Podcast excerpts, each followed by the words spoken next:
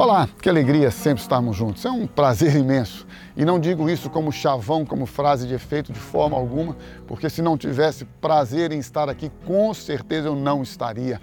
Mas a alegria que há no meu coração é a alegria de poder compartilhar com você os princípios de Deus. Eu não tenho nenhuma relação com questões religiosas, teológicas, que venham a trazer polêmica de quem está certo, quem está errado, de quem fez e quem deixou de fazer. O Evangelho é simples. Deus amou o mundo de tal maneira que deu o seu Filho unigênito para que todo que nele crer não pereça, mas tenha a vida eterna. Porque Deus enviou o seu Filho ao mundo não para que condenasse o mundo, mas para que o mundo fosse salvo por meio dele. É isto que você e eu precisamos experimentar. Não adianta nós ficarmos discutindo qual religião está certa, qual religião está errada, quem tem os melhores e os maiores acertos ou quem está errando, isso é bobagem. O importante é que você independente da nossa religião, busquemos a Jesus.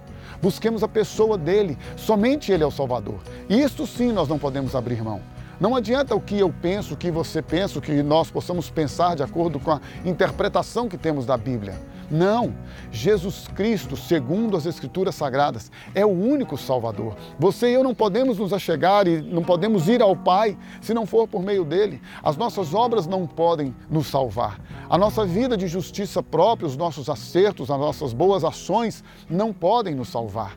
Por mais que você e eu sejamos religiosos, sejamos pessoas envolvidas com uma ou outra religião, isto não pode nos salvar. Somente Jesus Cristo pode nos salvar. E quando eu falo de salvação, estou falando para aqueles que entendem que estavam perdidos. Porque aquele que se acha justo, disse Jesus, que se acha bom, disse Jesus, eu não vim buscá-lo, eu não vim salvá-lo.